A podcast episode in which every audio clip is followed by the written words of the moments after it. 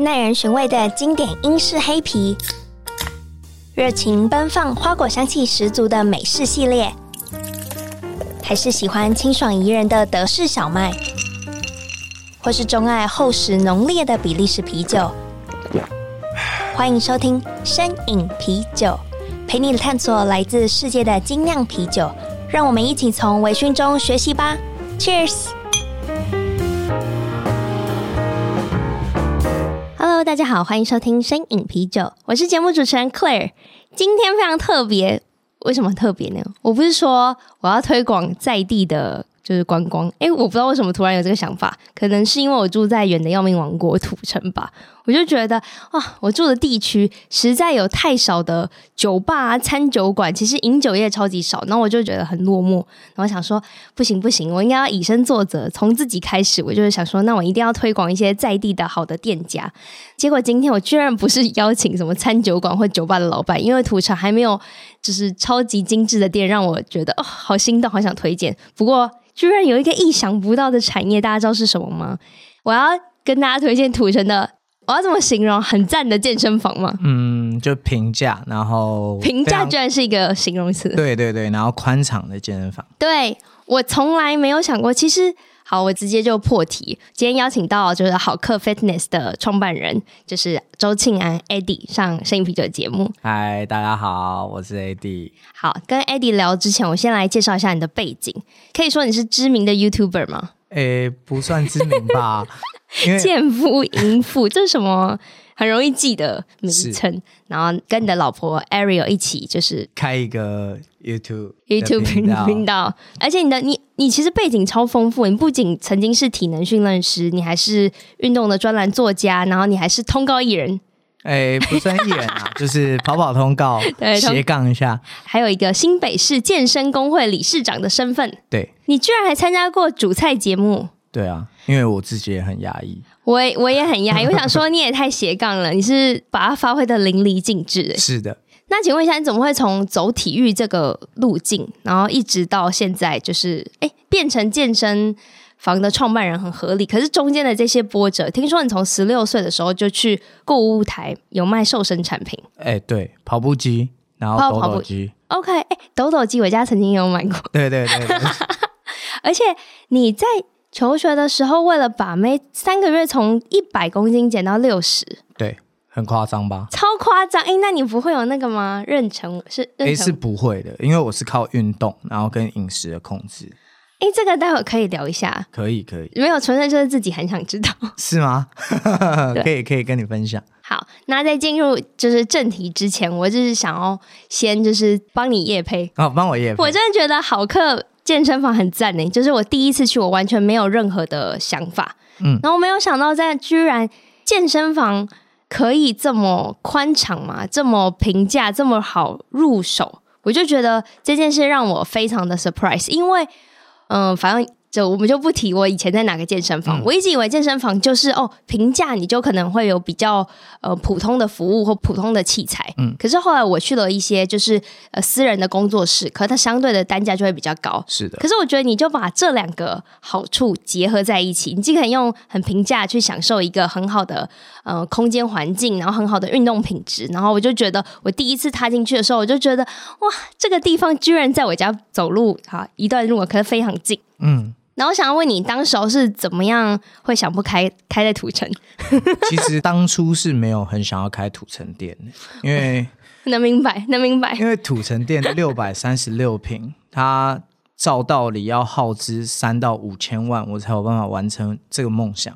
所以呢，我其实犹豫了很久，而且在疫情很严重的时候，嗯，那刚刚说的是什么故事？就是我戏子店，大家都知道它是创始店。那创始店我经营很久，花了很多心血，但我的房东转卖了这个间屋，然后转卖了以后，他其实就跟我讲说：“哎，我旁边戏子还有六百多平的空间，叫我增设。”但是我之前就先算过，那里光冷气就要接近千万。那在疫情的时候，其实相对压力很大，在他跟我讲租金一百万。然后他找了一些比较大型连锁的健身房，就是来跟他谈，嗯、那就跟我说，如果我不承租，那他就想要请我离开这个场地。但我丢了几千万的资本，我可能一夕之间会毁于一旦，所以我那半年好像没有好好睡过一场觉。这压力山大，我最近就是也有一些朋友，因为就是议员或房东的压力，然后酒吧没有办法继续经营，然后他们也是压力是很大。然后我想说，你这个是几千万压在里面。是，然后那时候就想说，哎，我好像知道房东还有另外一个建物，那那个建物呢，它三次的恶性倒闭，那我会觉得说，哎，那我身为一个工会理事长，我第一个。应该要做偏大型一点点的健身房，才会有够格去跟大型连锁的健身房去有问题的时候可以去互相了解或者是体谅，然后也让人家诶比较看得起好客这个品牌。然后再来是我会接这个点的原因是，诶我跟房东讲说，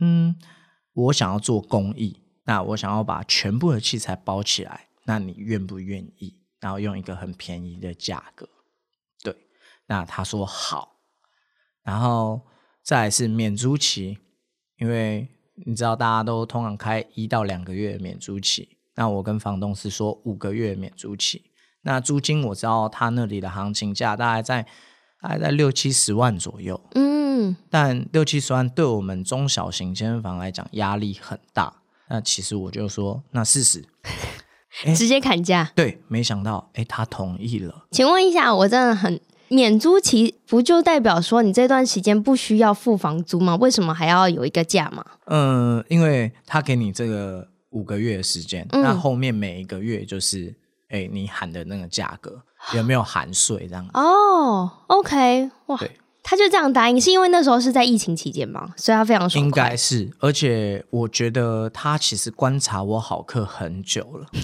你说在汐止，他要偷偷去健身吗？呃，没有诶、欸，其实他好像对汐止的点观察蛮久，因为我所有的身家背景跟我的经营的状况，他其实掌握的非常好。他知道，哎，我在什么时段有出了什么，那我的方式是什么，我的人流大概是多少，可能在 IG 上看到了。或者是他是商业厨会在那边按码表，对啊，那我就觉得很特别。那我一开始是觉得说，哦，那我就提议说，那我有可能把土城租下来。嗯，那租下来了，就是跟他斡旋，然后他就说，嗯，这个是还不错的提议。那我就说，那我们重新先打了一个戏子，重新打五年约，然后打完五年约的时候，我本来想要不想租的。你是说要晃点他？对，但后面因为我觉得说，哎，那个斡旋金已经下了，我不想要赔钱，那我也想很想要证明自己，嗯，到底有没有办法经营六百多平的场地？因为有六百多平，我未来扩增成一千平的场地才有更大的胜算。嗯，所以我就在大家不支持的前提下，我做了这个决定，就是经营土城场。哇，请问一下，好客是你第一间健身房吗？哦，不是，它不是你第一间。可是其实蛮早，你从学生时期十六岁的时候就开始接触体育，就接触体育。你当时候是什么项目啊？呃，我当初就是打篮球啊。你是篮球选手？呃，不能说选手啊，但是就是就是喜欢就是有正规的篮球训练。OK OK，在醒吾科大。OK，所以你是。一开始打甲组，呃，一开始是乙组，乙组，对对对对，因为你现在是做建立是吗？对，我现在在玩建立，是玩建立。对，我一直以为你的科班是，嗯，完蛋，健体建立，你待会要跟我说一下到底有什么差别？嗯，一个比力量，一个比身材。哦，谢谢。你看到我应该是没什么身材，你是力量，力量取胜。对，那你当时候怎么样会喜欢上健力？这件事情，嗯，哎，比力量是什么意思啊？就是很壮的意思吗？哎，没有，就是从地板拿起重量，它总共分三个动作嘛：卧推、硬举、深蹲。那我会觉得说，因为以前我刚接触健身产业的时候，它只有健美这个项目。嗯，我只听过这个。那我们彼此在饮食控制的时候，其实情绪跟生活，我觉得是蛮有压力的。嗯，但建立它可以比较 放肆的，不用也不能说放肆，就是可以比较有规律的控制饮食，就是不会有压力那么大，OK，就不会很极端。对，只要你的体重在一个合理的范围内都可以。所以说，建立选手可以肚子大大的，只要他有力量，你有力量，只要你比别人更有力量，随便你。但是你的体重要控制在他限制的公斤数，因为你要跟那个等级的人比赛。对对对。OK，哇，那最近很热门的不是健力，是另外一个东西叫健体，对？呃，健体，对，健体是。请问健体跟健美有什么不一样？健体它比较像是，诶，穿着沙滩裤。就是比较 fit 的一种身材，就是肩宽腰细，嗯、然后衬托出这个比例。那传统健美就是，哎，我都要很粗，我都要很壮，它是比肉量的，就是比看谁的肉量跟线条更饱满、更匀称这样子。所以可以说，健体选手很壮，可是可能没有健力选手这么会举得更重。呃，基本上应该是对的。因为健体的选手，他没有以周期去训练力量的课表，它针对的是孤立目标的肌群，就是我主要只是增加肌肉的肥大，然后主要是饮食上的控制，让自己有一些脱水啊，然后减碳、冲碳等等的不一样的东西，就完全就是不一样的项目。听起来的话，为什么健力没有更就是深得民心？因为最近真的太多比赛都是健体比赛，为什么健力听起来相对容易一些？就我说不用饮食控制那么严重。嗯、呃，其实他慢慢有在成长，嗯，所以也是我好客在在经营的时候，大家觉得很冷门，但我觉得它是有发展的空间，所以我才把建立跟举重的元素融入在我的好客的，就是主题里面。那健美的部分，它相对的从以前到现在都很流行。那健力是慢慢的，大家觉得说，哎，想要追求不一样的东西，而开始族群越来越多。嗯，那两个比较起来，因为大家还是喜欢美的东西。那如果你有身材很好又很有力量，这种人也太难得了吧？对，那还是有的。对，有双七的，像 Ariel 就是四七，就我老婆，对，她玩四种运动项目。请问一下哪四种？呃，健力、举重、Bikini，然后还有 CrossFit。我不知道 Bikini 跟 CrossFit 的差别是什么。OK，Bikini 就是它很类似健体，只是女生穿着 Bikini 在穿高跟鞋，嗯，然后去展现她的身材。对，那。CrossFit 它是最近很夯的那个 Netflix 的那个体能之巅，我不知道你有没有？有啊，我有看。对对对，Netflix 的冠军选手是那个 CrossFit 的选手。我知道，我知道，而且最近被爆出他其实不是真的冠军，是吗？真的假的？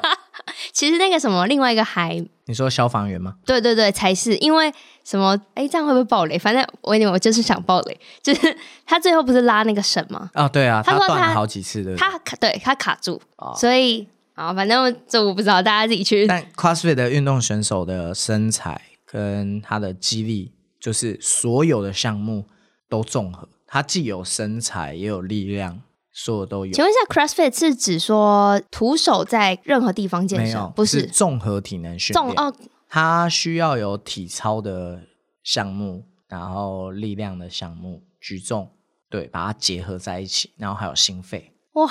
这听起来很累，是非常累。这听起来非常累。对，台湾有 CrossFit Level Two 的教练，基本上应该三十人左右吧，全台湾哦。好扯哦！其中一个就在我旁边，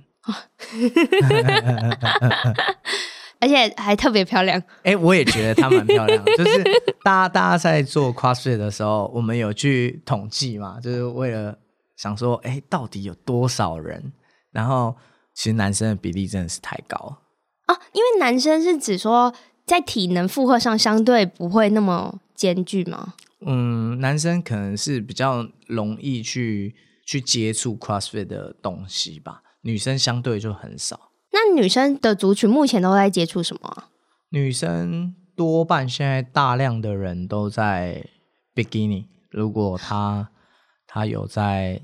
就是很疯健身的话，真的，真的，真的。对，那有一部分开始转健力，对，我有看到你们就是在好课的时候，因为我自己练的时候，我有看到，我一直以为他们只是在举重，没想到、嗯、哦，他们可能是在练健力。是是是，请问一下，为什么要举重啊？对不起，就是我不能理解，我一直都觉得举重很很 hardcore。对，其实是要这样讲。对，OK，就是我我我想问举重能承载的一些练到的肌群，不就跟你一般，比如说我们深蹲，做一些其他比较对我来讲相对缓和的动作，也可以达到一样的。嗯、一样的效果，所以我就会觉得哇，你还是它是一个训练爆发力的过程。他们是训练爆发力，嗯，其实要把一百六十公斤 举在头上，其实是一件非常难的事情。我看到我都会觉得你干嘛这么累？对，因为我们的举重教练六十几公斤，哇，他举一百多，把我吓到，你知道吗？因为他很瘦，他看起来很像那种打电玩的宅男，但他却是非常有力的。那让我很惊艳，说，哎、欸，他的身体素质怎么可以那么好？那我会觉得很特别。那台湾为什么开始有人会练举重？我觉得因为郭婞淳，因为我也觉得是，对对嗯，这的关系。对，身为台湾人不会打跆拳道，那我们一定要会举重。跆拳道感觉丢棒球啊，对不对？啊、哦，对对对，国球嘛。最近可以会打篮球也可以，哎、欸，打篮球也可以，因为最近台湾的治安蛮夯的。对，对，所以我觉得也是。因为媒体，然后也因为大大量的资源投资在运动产业，才会有现在那么多不同的运动项目可以去玩。嗯，对。那我想问你，既然你有曾经经历过团队运动，跟像是个人，嗯、我觉得建立对我来讲是比较个人的专项。欸、那你觉得团队运动跟自己练有什么样差异啊？因为像是我就只有自己练的这个过程，我都没有曾经参与团队运动。其实我觉得。我还是比较喜欢团队运动，嗯，因为我打的是控球后卫，我喜欢组织领导的感觉。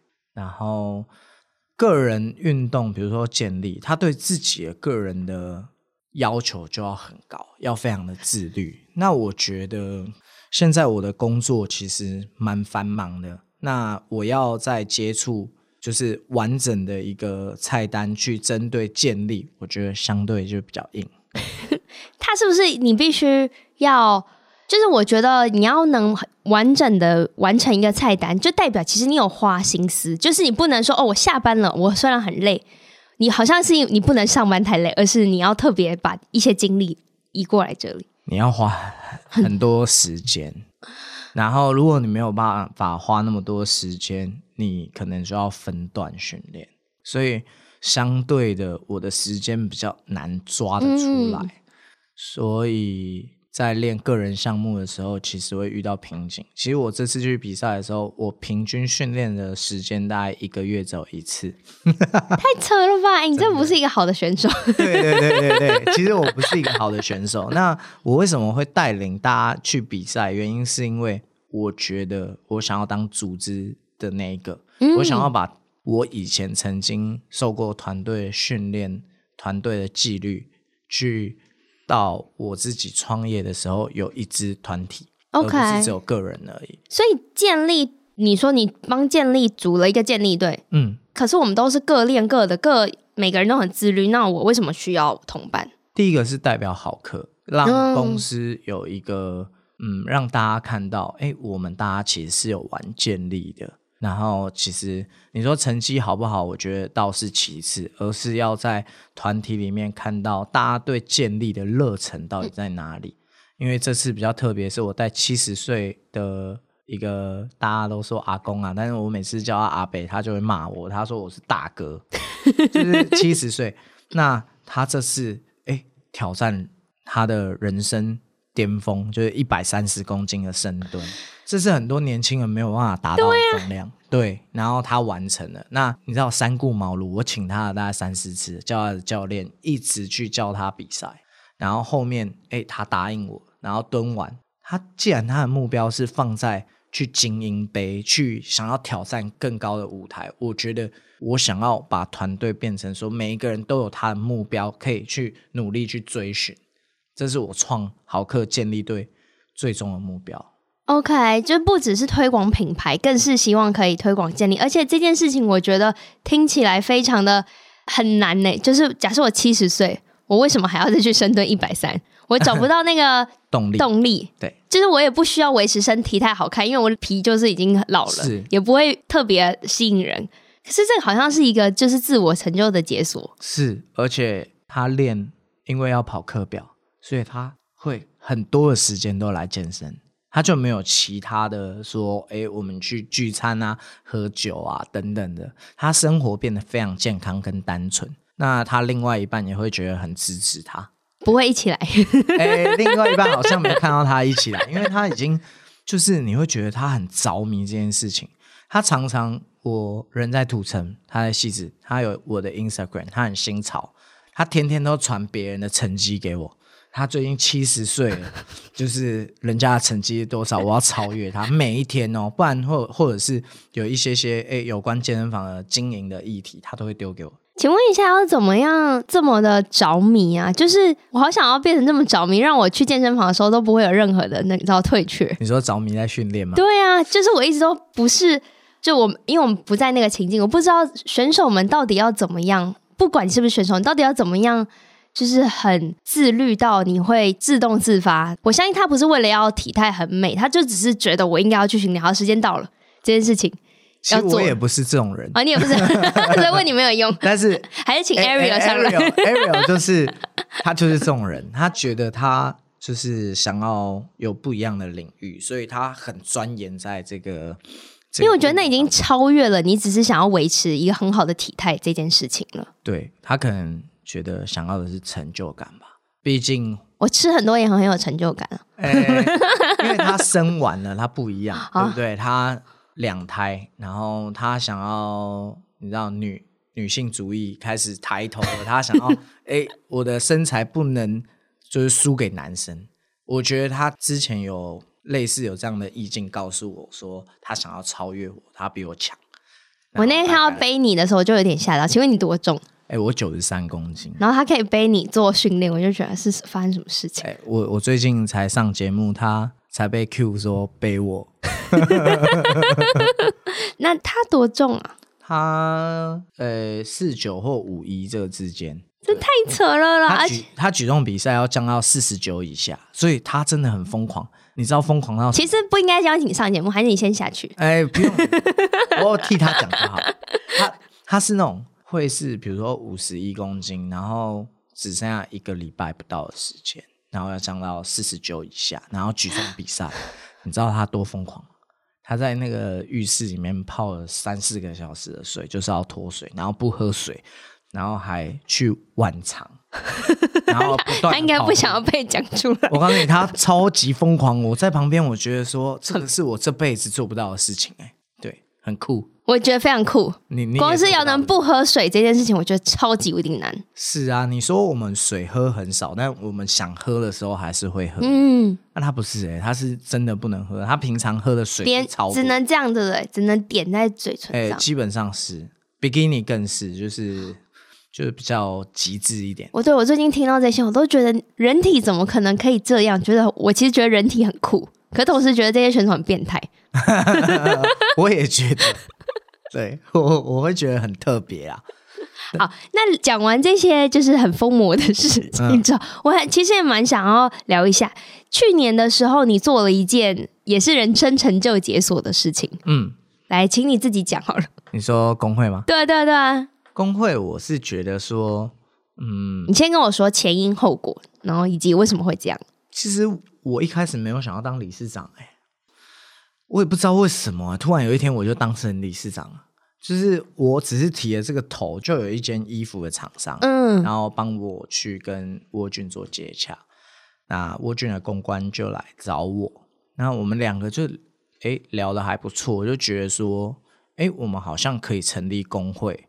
为运动产业发声，但我想说，我好客那么小，那我卷那么大，那我会觉得说，好吧，那我试试看。如果今天如果沃俊都出头了，代表说我们有机会可以完成，因为他百间店，嗯，我只有一间店，所以你真的很小，就真的对我，我 对他来讲真的很小嘛，对不对？那我觉得说，哎，那我就是有年轻的一个。体力跟热情，那我觉得说好，那我们一起去完成这件事情。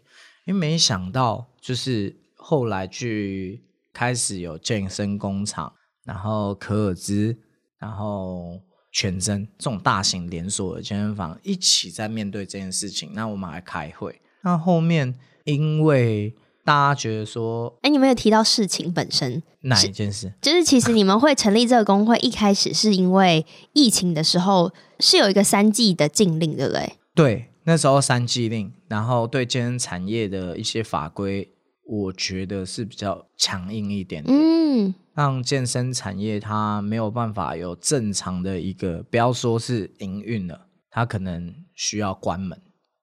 真的？那我会觉得，我们为什么站出来？是因为就算我们支撑得下去，健身房突然少那么多，其实也是很恐慌的一件事情。就是大家对健身产业可能就会觉得它是一个夕阳产业，所以我觉得我们需要站出来去面对这件事情。那你当时候有做什么样的事情吗？比如说你成立了工会，然后呢，你要去开记者会，还是你应该要做什么？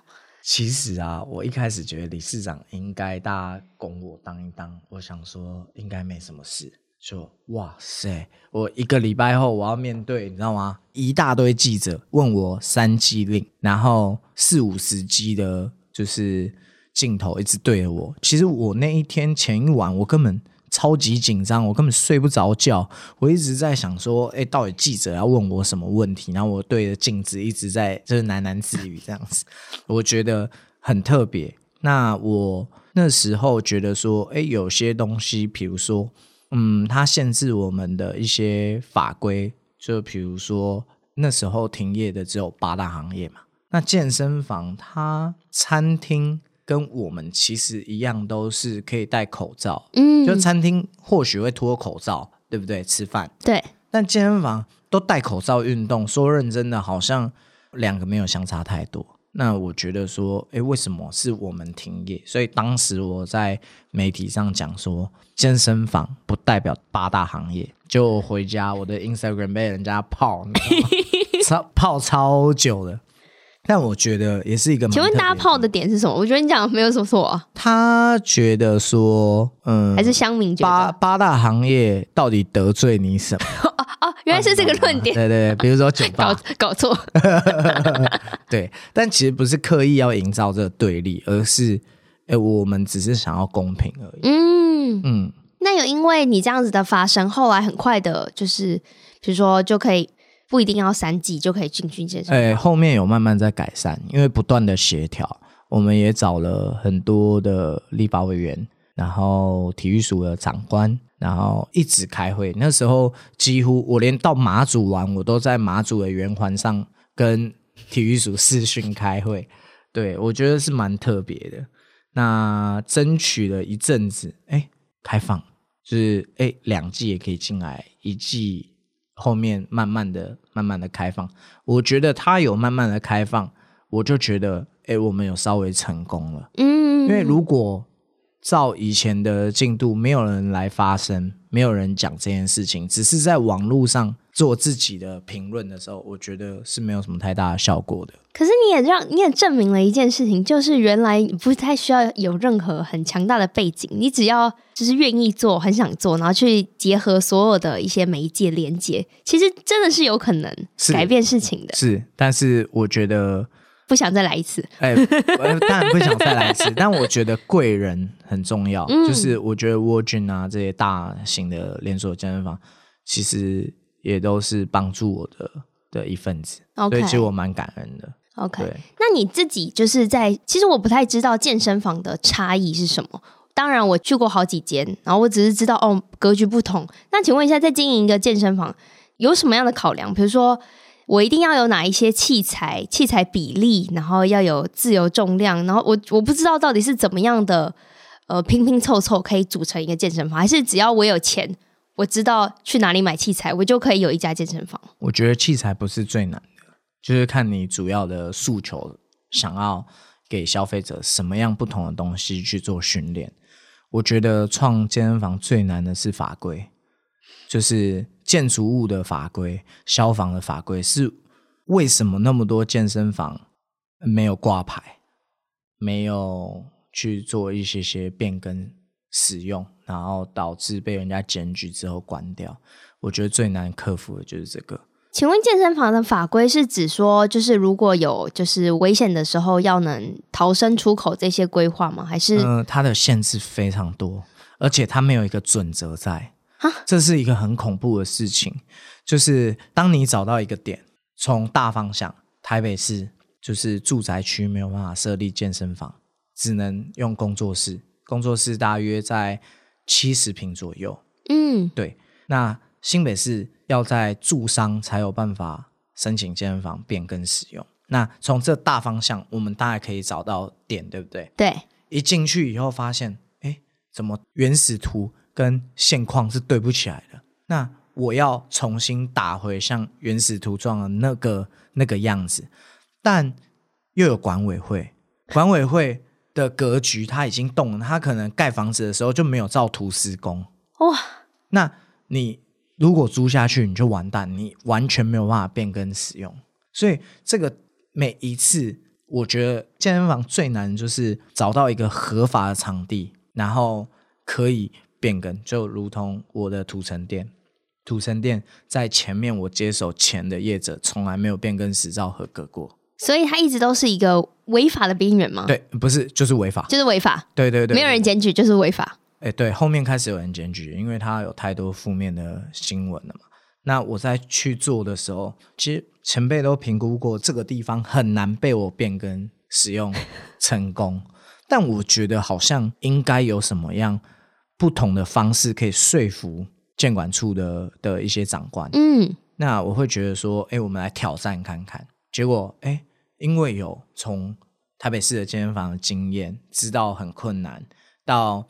我着手用的第一间店，其实大同小异，能克服的东西、规范，然后跟图面，几乎你都看得懂。你可以去挑战，但像以前我遇到那个是没有办法挑战，因为他可能一个公社，他为了要合法使用，他要整栋的所有住户同意签名，你觉得有可能吗？所以遇到这种这种真的太硬了，太硬的，我们就不会选择。嗯。对，那这一次刚好，哎，我觉得土城真的算是运气好，就是变更使用完成，然后变成说，哎，中小型健身房在土城有一个正当合法的一个场地，可以，然后又平价，可以供会员又安全，然后又可以有多元的消费方式的一个健身环境。真的，而且我觉得你还有一件事情，就我觉得超级值得鼓励。就是我觉得你很友善，就是自由教练这件事情。哦，是的，因为我觉得哦，大家在健身产业这个平台上，当我的教练当然是缘分，嗯，那我也会负起责任。但我身为半个自由教练，我老婆是属于全职的自由教练。那其实自由教练在生存本来就不容易，因为他需要自己行销，他等于是一人公司。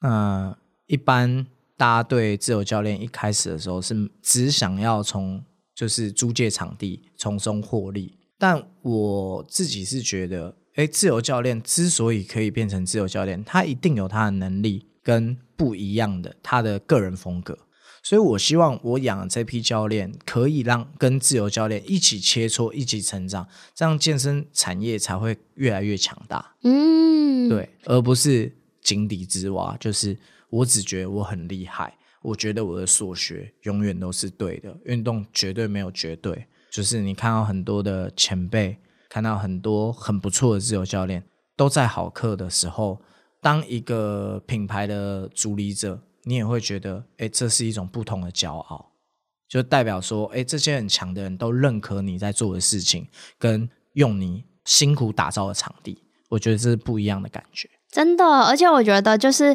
嗯、呃，因为我跟着我的教练，就是流浪了很多不同的健身房。我知道，我有看到。真的，就是在不同健身房，你真的有时候会被局限住，就是可能，嗯、呃，比较台北市很多很挤的健身房，所以你就是真的只能，嗯、呃，很克难的去使用。所以我我是真的就那一次，就是因缘际会下知道了好课，然后我才觉得哇。这不管是上你提供的这个环境，让我自己训练，或是上课的时候，都觉得哦，这是会我愿意持续来运动的一个，是因为舒服，真的，真的，真的很舒服。但其实好课还不是那么完美，在我的就是字典里面，因为它有很多东西是我尚未改善的。我相信上次有跟你讲过的，就是难测的一些味道啊，这些都是我想要去改变它、改善它的。而且你还有特别设置一个，就是儿童的体操环境。对对对，因为我自己有小孩，我觉得说就是大人，就是我们。有小孩的夫妻，就是很难有自己的运动时间。如果不是做我这个行业的，我觉得假日都是要照顾小朋友，或者是平日晚上好不容易下班，想要有一个休闲活动，就是没有办法。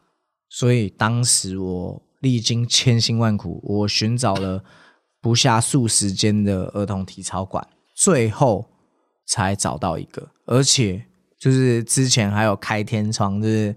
我们谈的伙伴在三天前，然后就说：“哎，他没办法。”那那时候全部的团队都跟我说：“就是哎，那你还是算了吧，拜拜器材。”结果哎，我觉得我皇天不负苦心人嘛，就是我针对这个事情，就算它不是最完美的一个结果，但我觉得它是现在最好的选择，就是说。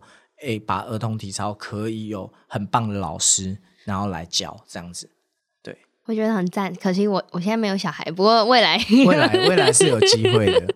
对，那今天哇，你真的分享了很多，就是我觉得你很真性情。嗯，所以什么东西都可以聊，什么东西都可以讲，真的。可是你有没有就是土城之外？当然，我们现在说其他。分店还太早，有没有什么地区是你也是会把它列入在你的清单当中？如果有一天有机会再展第三间店的时候，第三间一定在就是已经知道是不是？呃，没有，没有，没有知道，就是我觉得要在临近的，就是戏子或者是土城周边，对嘛？我想说这一个南一个北，你对对对，不然真的是太硬了，真的很硬。因为我每天这样子跑，我也觉得哇超累的。那其实我最想要去哪里开？我想要回到我老婆的家乡，就是台南。对，因为我觉得那里的生活步调跟北部是非常不一样的。就是南部它步调比较慢，它可以比较享受生活，对，它的生活品质比较好。那北部就是每一天都会把自己好像压榨的很，就是完全到一个，如果有一百趴，你大概每天都是用一百趴来活。